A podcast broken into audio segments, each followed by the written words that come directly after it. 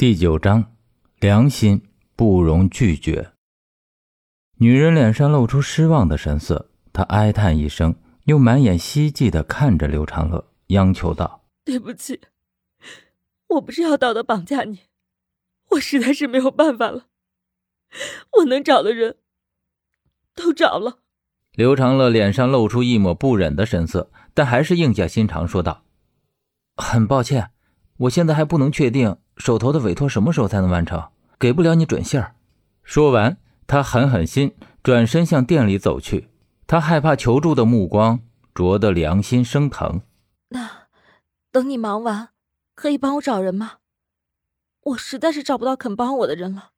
女人哭着跪倒在地，声音嘶哑的说道：“我求你了，魏姐家里还有瘫痪在床的老人和患有重病的孩子，她家里不能没有他。”他以为这个男人是嫌弃他，要不怎么连门都不让他进，话都不听他说完。那些迫不及待让他服侍的男人，完事后付钱时看他的目光永远都是高高在上，像是在施舍；遇到小气的，还要轻蔑地发出一声冷哼，顺带嘲讽几句。他看着刘长乐的背影，所有的委屈全部涌上心头，化作眼泪滚滚流淌。听着女人撕心裂肺的绝望哭声，刘长乐心一颤，涌上一股深深的愧疚感。停步，转身，回头，我没有看不起你的意思，只是害怕帮不了你。刘长乐蹲下身，看着哭花了妆的女人，她是风尘中人，长得也不动人。或许从没有男人爱过她，没有人心疼过她，但这并不妨碍她是一个善良的人。人世间的冷漠就在于善良的人太少。女人泪眼朦胧的看着刘长乐，哽咽道：“你们可以看不起我，但你们不能看不起三条命啊！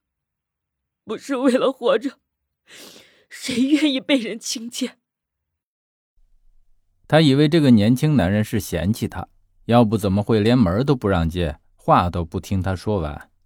他很绝望，绝望到刘长乐靠近他后。突然回想起父母离世的那天，年幼的他靠着墙，瘫坐在冰冷的地板上，看着大人们忙来忙去。那一天，他感到全世界都抛弃了他。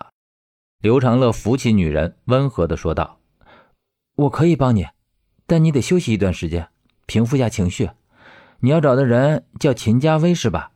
你得把关于他的事情都告诉我，包括他的社会关系，他有可能联络的人。”和有可能去的地方，尤其是他最后失踪时的细节。明天你有空时我们再谈。我不能保证一定帮你把人找回来，但我会尽力去做。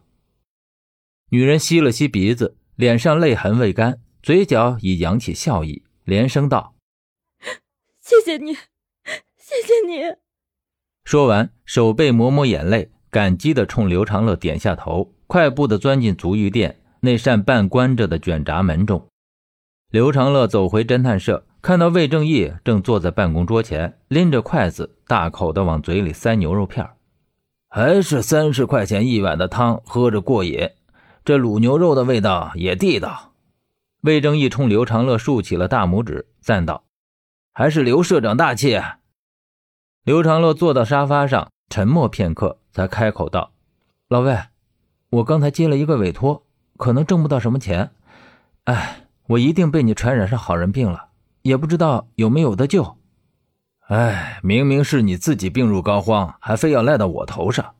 魏正义低头滋溜喝了一口牛肉汤，头也不抬地说：“也别拿话挤兑我，他们的血泪钱，你忍心赚？”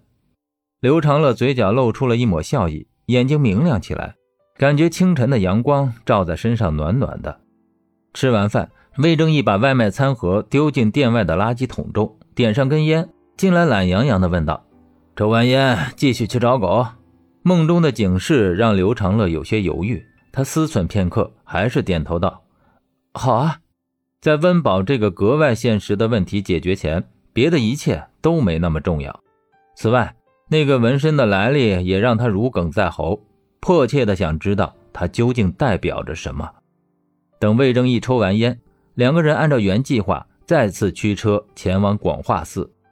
白天，广化寺往来的香客很多，也让这片因为拆迁而变得萧索的地方恢复了往昔的热闹。通往凶杀案现场的那条小巷已经被护栏板封死，还有两个村委会的人立个遮阳伞守在那里，以防止有做直播的年轻人为了网络热度翻进去探险。主街中段停着辆城管的皮卡车，后面货箱上的大铁笼中关着七八只流浪狗，有只白狗却不是两人要找的小白。前方还有几个城管拿着钢叉和大号的长柄捕网，正沿街抓捕流浪狗。这应该是昨晚命案发生后特意展开的专项治理。拆迁村流浪狗多也不是什么稀罕事儿，因为很多人搬去了不便养狗的楼房，于是这些不能带走的家养狗就成为了累赘，被留了下来，沦落为流浪狗。这些什么也不懂的毛孩子只能守在原地，期待着有天主人可以回来带他们离开。刘长乐观察了一阵，看向仍有村民居住的。待搬迁区域说：“去那边看看吧，顺便问问，顺便问问有没有人见过小白。”两个人离开主街，背对着已迁区，沿着街道向前走去。未搬迁的区域不算大，半个小时就能全部逛完。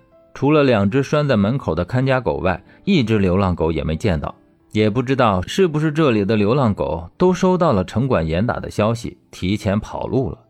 工作日又是大夏天，街上一个人也没有，只有他俩穿街过巷，到处打量，像街溜子似的。无奈之下，两个人只得原路返回。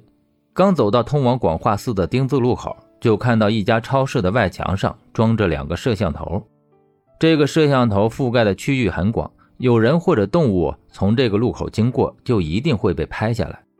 超市外一左一右放着两个颜色泛白的投币式电动摇摇车，门口收银台后坐着一个秃顶的中年男人，边嗑瓜子儿边看着对面墙上电视中播放的综艺节目，不时跟着爆笑的特效音一起大笑。魏正义走向超市，说道：“进去买包烟，顺便想想办法查下监控。”两个人走进超市，魏正义俯身看着烟柜里的香烟，对超市老板道。拿包十曲，再拿两瓶水。又扭头冲刘长乐说：“哎，你喝什么？顺便给我也拿一瓶。”刘长乐从立式冰箱中取出两瓶绿茶，放到收银台上，说道：“和烟一起付，总共多少钱？”超市老板刚从烟柜中拿出十曲，放到台面上，又扫了眼绿茶，回答道：“一共十六。”刘成乐用手机付完款后，又说道：“老板，给你打听个事儿。”说完。快速打开手机中的相册，翻出小白的照片，递到超市老板面前，问道：“请问这几天你有没有见过这条狗？哦，朋友家的，这几天走丢了。”超市老板心不在焉地瞥了眼小白的照片，摇摇头，不耐烦的道：“哎，我这一整天守在店里，哪有空管这些狗啊？”说完，就又看起了综艺节目，有了送客的意思。